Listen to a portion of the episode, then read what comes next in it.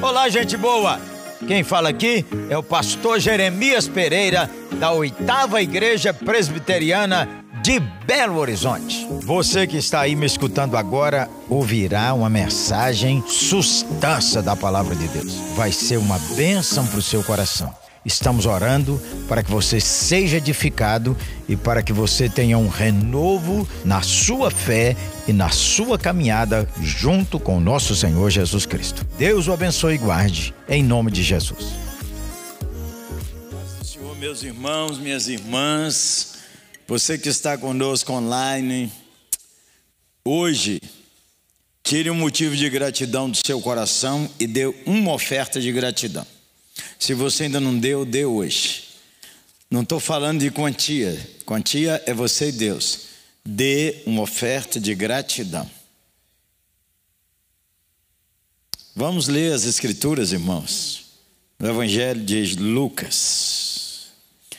Nesse texto empolgante, que é sobre a ressurreição do Salvador Jesus que encontrou seus discípulos no caminho de Emaús. Virou hino, é um texto tão empolgante. Vamos ficar em pé junto com o irmão, não é?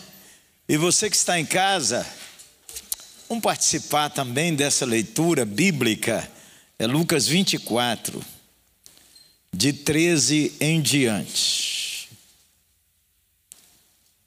Naquele mesmo dia, Dois deles estavam no caminho para uma aldeia chamada Emaús, distante de Jerusalém, quantos quilômetros? Hein? 60 estádios. Quantos quilômetros tem aí, irmão? 11, né? Iam conversando a respeito de todas as coisas sucedidas. Aconteceu que enquanto conversavam e discutiam, o próprio Jesus se aproximou e, fala comigo, ia com eles. Mais uma vez, ia com eles.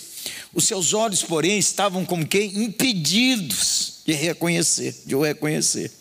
Então lhes perguntou Jesus: O que é isso que vos preocupa? E de que ides tratando à medida que caminhais? E eles pararam entristecidos. Um, porém, chamado Cleopas, respondeu dizendo: És o único, porventura, que tendo estado em Jerusalém, ignoras as ocorrências desses últimos dias? E ele lhes perguntou: Quais? E explicaram o que aconteceu a Jesus o Nazareno que era varão profeta, poderoso em palavras e obras diante de Deus e de todo o povo, e como os principais sacerdotes e nossas autoridades o entregaram para ser condenado à morte, o crucificaram.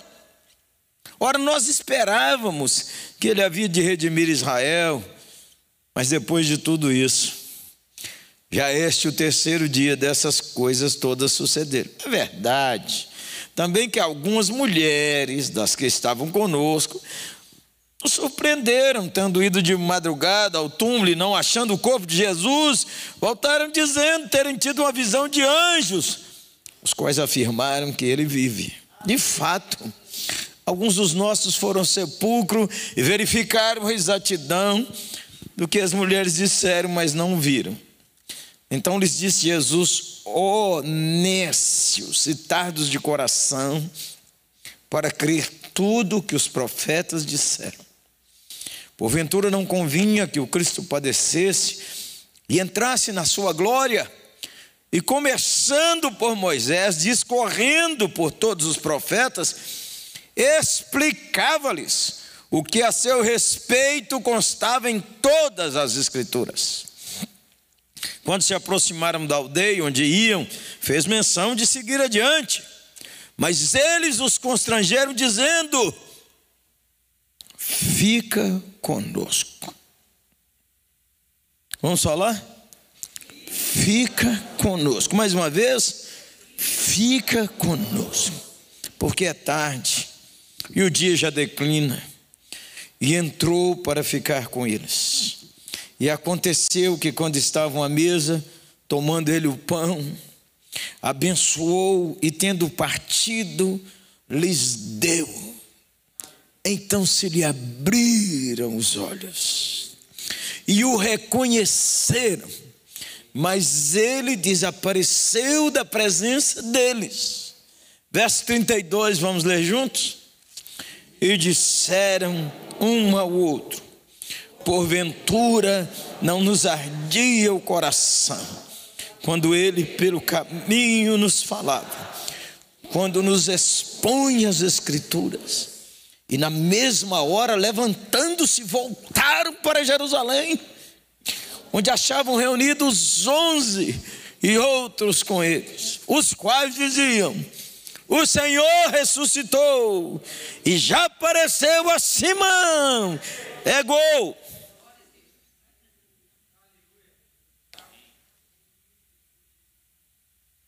Então os dois contaram o que lhes acontecera do caminho e como fora por eles reconhecido no partir do pão. Vamos sentar? Faça uma oração ao Senhor.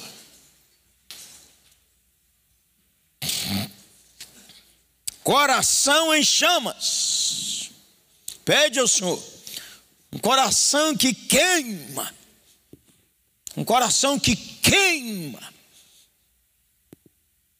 Pela presença e pela manifestação do Senhor em você, na igreja e através da igreja. Porque derramarei água sobre o sedento e rio sobre a terra seca. Derramarei o meu espírito sobre a tua descendência e a minha bênção sobre a tua descendência. Derramarei Sede fervorosos de espírito, diz a palavra do Senhor em Romano, e ardia o coração.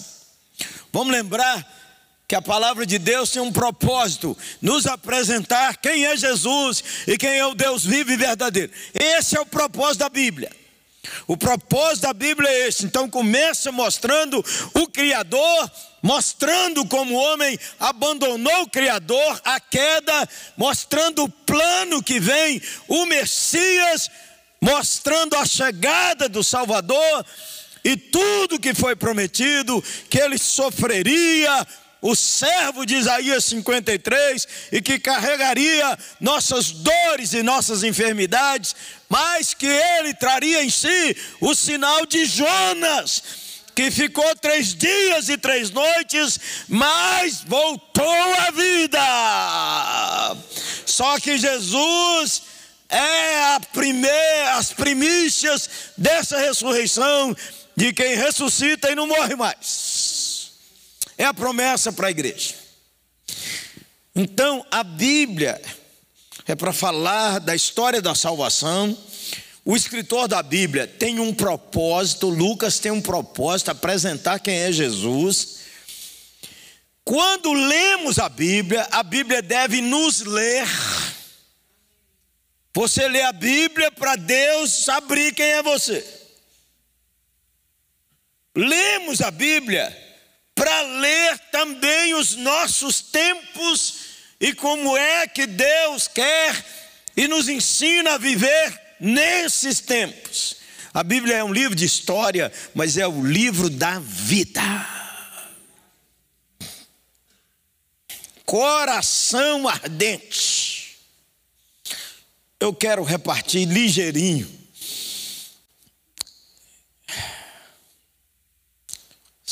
cinco verdades sobre isso. Uma vida cujo coração é um coração que queima pelas coisas de Deus. Quando que você e eu descobrimos que nós precisamos de um coração ardente? É porque nós estamos igual aos discípulos no caminho de Emaús. Quando nossa visão sai de Deus e vira para os problemas, o Senhor Jesus já tinha avisado que ele morreria e que ressuscitaria, já tinha avisado. No Evangelho de Lucas você tem isso três vezes avisado. Mas quando nossa vida é confrontada pelos problemas, pelas decepções, pelas dores, como os discípulos no caminho de Emaús, nosso coração murcha.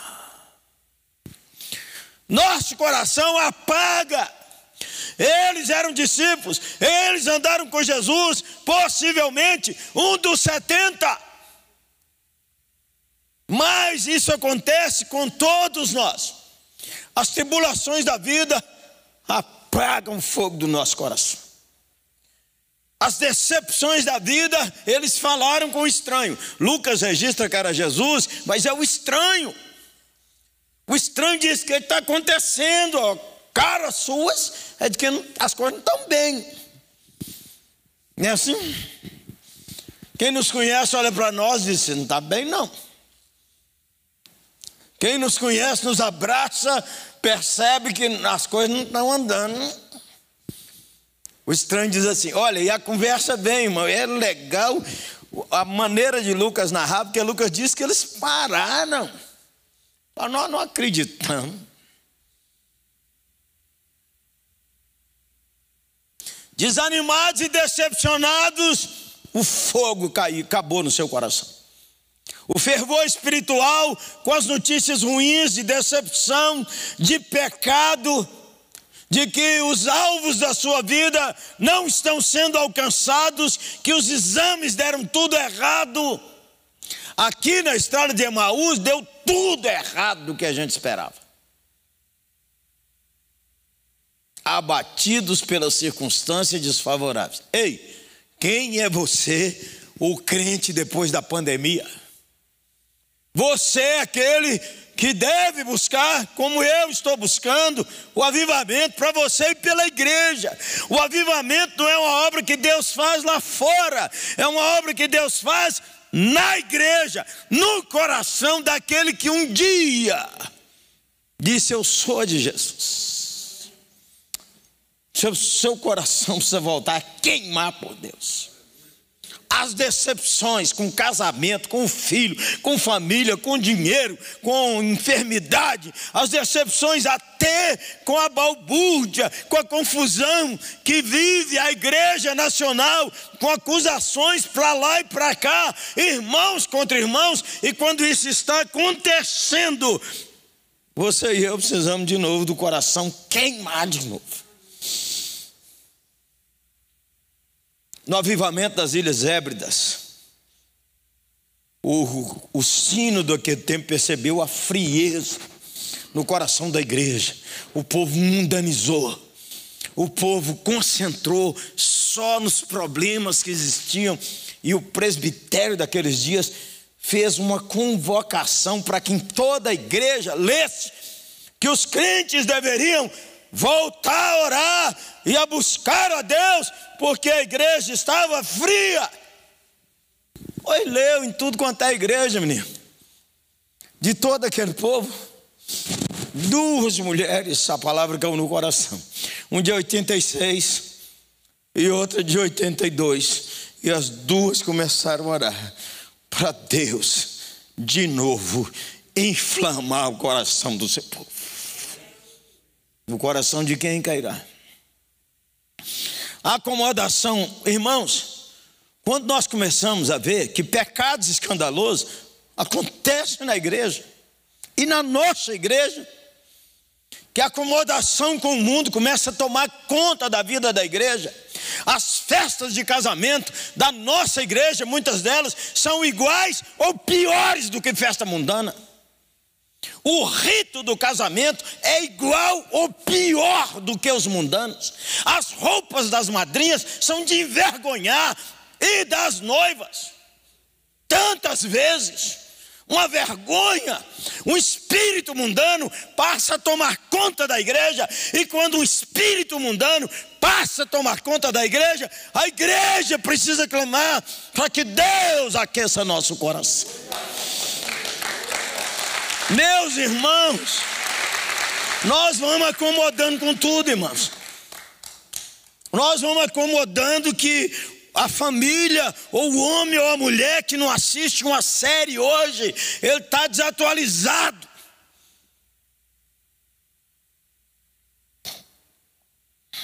Quando a acomodação toma conta da nossa vida, não tem mais oração na família, não tem mais, irmãos. Não tem mais. E aí fica aquela empurra, empurra. Meu marido não me chama para orar. Por que, que a senhora não chama? A senhora não é crente, não. Meu pai não me chama para orar. Você chame seu pai. Você é de Deus. Ninguém nessa igreja convoca para oração. Você se convoque, porque você tem a Bíblia. E é claro, irmãos, é um, uma, uma convocação, um chamamento para dia 16, um sábado de manhã, dia 19, desculpe. A igreja vira e prostrar em oração. Mas isso é todo dia, irmãos. Mas a igreja precisa orar. Irmãos, quando as circunstâncias trágicas, tristes da vida diminuem ou apagam o nosso fervor espiritual, nós estamos como os discípulos no caminho de Emaús. Irmãos, uma fé que não empolga ninguém, meu Deus, uma fé que não faz as pessoas ao nosso redor dizer: eu quero saber o que, que é que vocês têm. Nós temos que clamar a Deus, para que quando nosso coração queimar, queime ao nosso redor. Pede a Deus para olhar seu coração, irmãos. É Deus, irmãos. O médico que me examinou de Covid, lá no Rio de Janeiro, falou: o senhor devia pregar amanhã e depois, assim, desse jeito do senhor, não. O senhor devia pregar mais zen. Eu, até, eu acho que eu, de vez em quando tenho que pregar zen, para o cara não achar que eu estou querendo forçar ele a alguma coisa. Segundo, irmãos, quando você descobre que seu coração está aqui, ó, eles estavam, essa expressão é tão forte para mim, irmãos. Eles estavam entristecidos tardos de coração e nécios. Meu Deus, oitava igreja, ore a Deus para ver se nós estamos assim. Tardos, nécios, entristecidos, nós somos a igreja da pós-pandemia que baixou. Segundo, irmãos, o coração em chamas é uma obra do Senhor Jesus.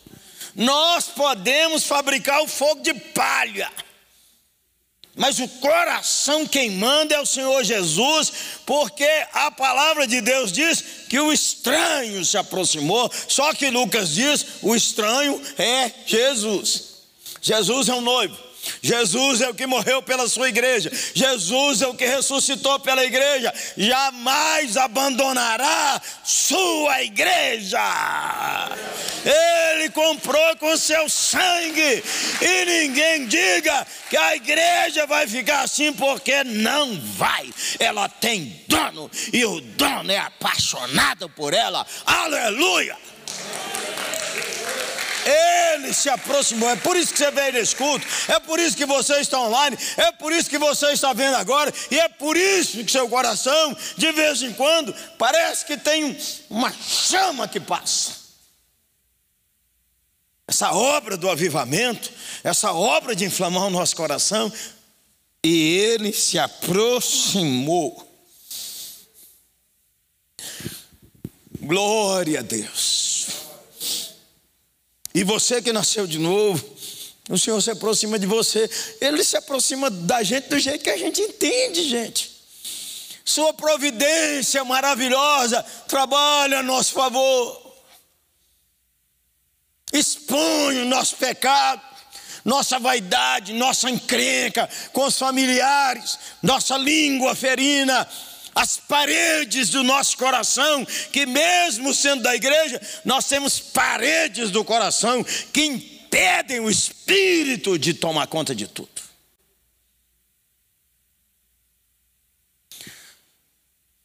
A obra de aquecer seu coração, Jesus está trabalhando nela, aleluia. Estava trabalhando, ele se aproximou, ele está se aproximando, irmão. E eu tenho vindo sempre para, sabe, o pastor da igreja quer ver a igreja cheia, fala sério. Os presbíteros também, os irmãos também. Mas se nós ficarmos só nisso, sabe o que vai acontecer? Nós perdemos o principal da festa, que é a presença do Senhor.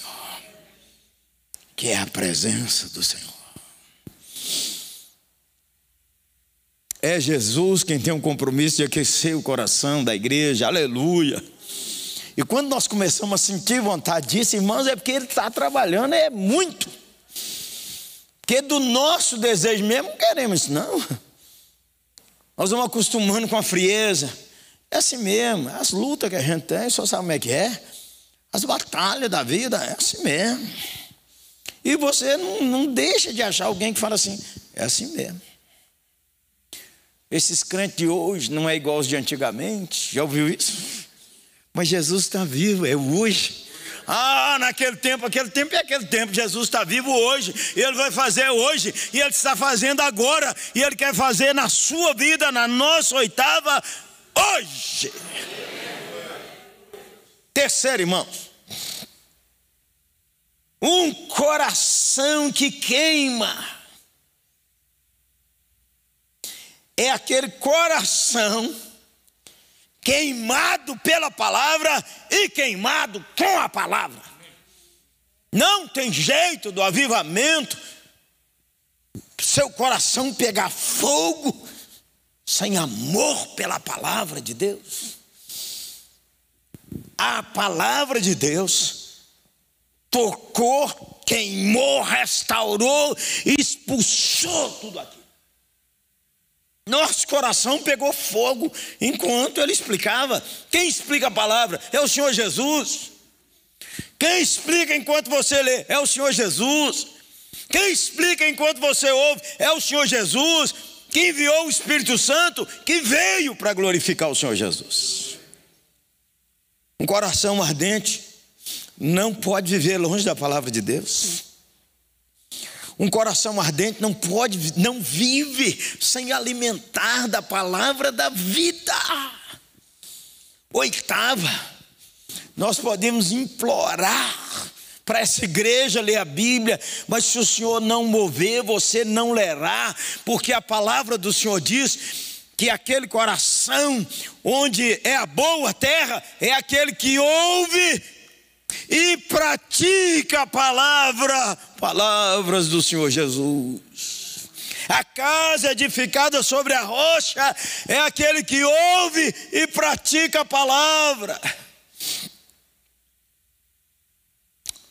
E conversa boa. Pois lá em Gênesis era assim, em Êxodo foi assim, no Pentateuco foi assim, foi assim, foi assim. Ei, você tem isso tudo na mão, não é possível que você vai continuar. Você quer que seu coração pega fogo? Pega a palavra de Deus. Leia a palavra de Deus. Ore a palavra de Deus.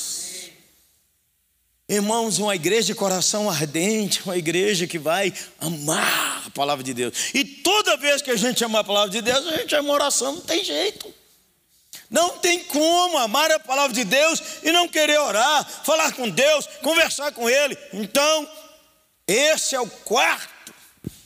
Primeiro, descobrimos que precisamos de um coração ardente quando olhamos o nosso coração e ele está frio, abatido, nos acomodamos com a circunstância ao nosso redor e aí vai desdobrando que nós nos acostumamos com o pecado, com a frieza, com a crítica e que nós estamos muito bem nessa situação que nós estamos. Um coração ardente é uma obra que começa com Deus, ninguém fabrica. Jesus que chegou perto um coração que queima, ele queima com a palavra, pela palavra. Quando a palavra de Deus é falada, sua alma acende. E quando você lê a palavra, você quer repartir da palavra. Terceiro, quarto, Um coração em chamas é um coração que clama: fica, Senhor. Fica, Senhor. Fica, Senhor. Fica na nossa igreja. Entra na minha casa, entra na minha vida. É um coração que clama: faz minha família uma bênção, Senhor.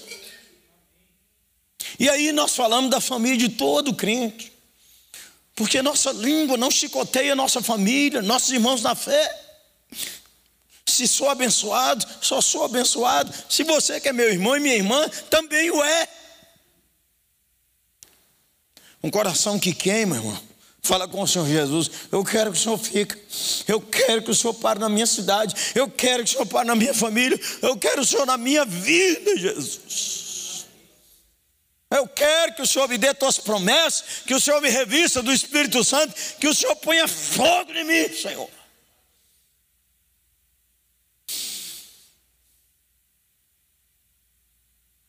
Um coração em chamas. Primeiro você faz um diagnóstico de sua própria vida, e Deus faz um diagnóstico da igreja. E Deus vai mostrando quando é que nós começamos a achar que o mundanismo é bom. E o coração nosso é o pior. Pedir a Deus que nos pare de julgar os outros no coração.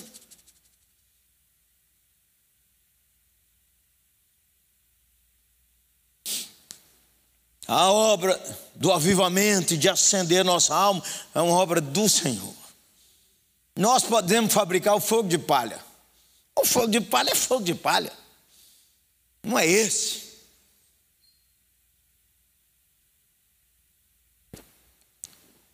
Um coração em chamas, irmãos. Ele ama a palavra de Deus e ele aceita que a palavra de Deus o repreenda, o cure, o eleve, o abençoe e faça a sua vida avançar.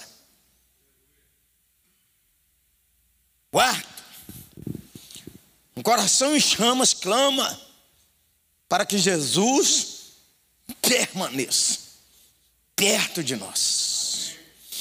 Queremos as bênçãos secundárias, é claro. Quero emprego, quero saúde, quero isso, quero aquilo. Mas eu quero o Senhor. O Senhor. Exaltarei o Senhor, louvarei ao Senhor, glorificarei ao Senhor, engrandecei ao Senhor comigo. Celebremos o Cordeiro de Deus, aquele que vive, que venceu Quinto, irmãos, um coração em chamas. Ele deseja ardentemente compartilhar que Cristo vive. Coração queimando. Eles só podiam caminhar, eles caminharam 11 quilômetros, irmãos. Quando eles descobriram que Cristo vive, 11 quilômetros de volta. Ei! Às vezes nós estamos com a boca amarrada, irmãos. Vamos pedir ao Senhor, não para a gente viver em culpa, mas para a gente contar a boa nova, a notícia alegre, a boa nova de esperança e de salvação, que Cristo morreu pelos seus pecados e ressuscitou, está vivo e te diz: Filho meu, dá-me o teu coração. Irmãos, quando nosso coração queima, nós queremos contar para todo um.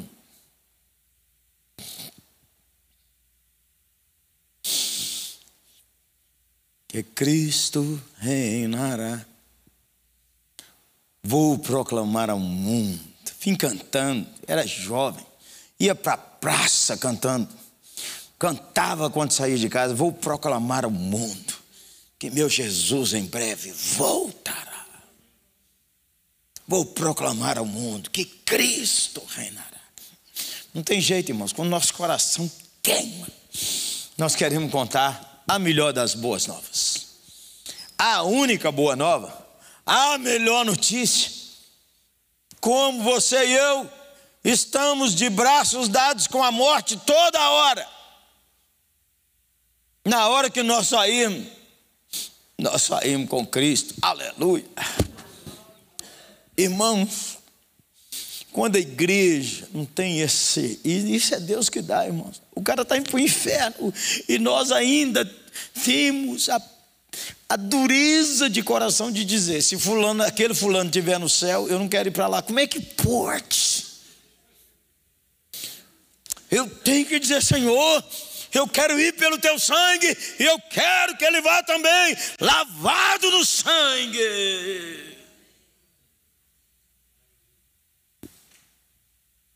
E voltaram correndo para dizer: Ele vive.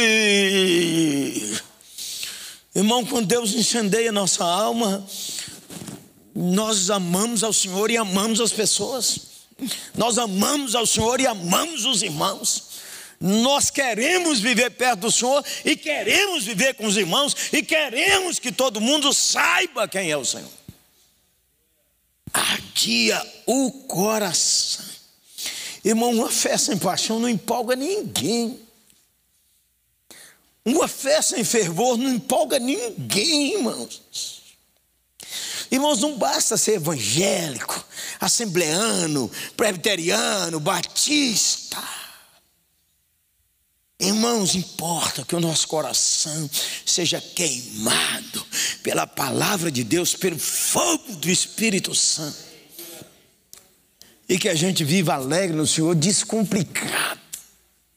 Não podemos converter a ninguém, mas queremos que Deus nos transforme. E nos alegraremos quando Ele nos transformar. Transformados pelo Espírito, as pessoas verão: ei, está acontecendo uma coisa aí, o que, que foi? Que mudança é essa?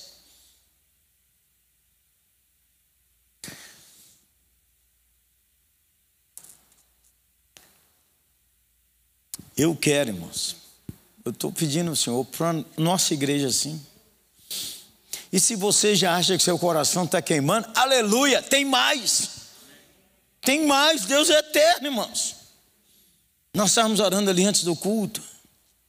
Pedro e João foram ao templo orar, normal, comum. Mas naquele dia, eles não sabiam que Jesus ia levantar o paralítico. É assim. Vamos pela vida com o coração ardente, cheio de expectativa.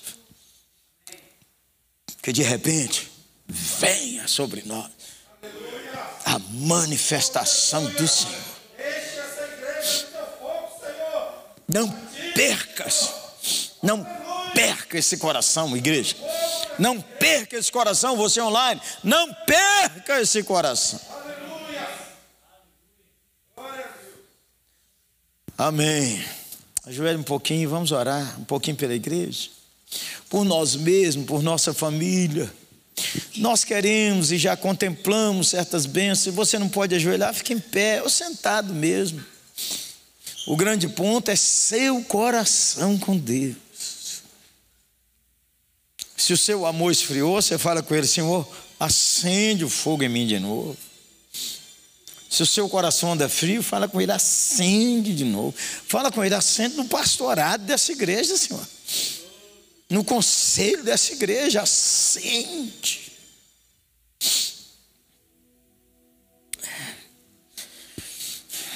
Te agradecemos, Senhor, que no caminho de Emaús estamos todos nós, tantas vezes, abatidos, entristecidos, tardos de coração, nércios. Nossa conversa reflete tantas vezes que nós somos os insensatos, tem misericórdia de nós. Senhor, aguardamos teu toque. Enquanto aqui, Senhor, diante da tua presença, oramos que o Senhor fale com cada um do jeito que ele recebe. Porque o Senhor nos ama, é o Senhor que se aproxima de nós, é o Senhor que nos acolhe, nos traz. Aguardamos dias tão lindos, porque o Senhor é o noivo, o dono da igreja, aleluia. Então vai nos curando, Senhor. Vai tirando o mundanismo do nosso coração. Vai santificando nossa alma, Senhor. E aquele Senhor que não há palavras de pregador, de ninguém.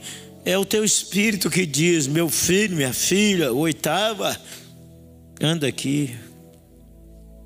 Como conselho, queremos sempre ouvir isso, Senhor.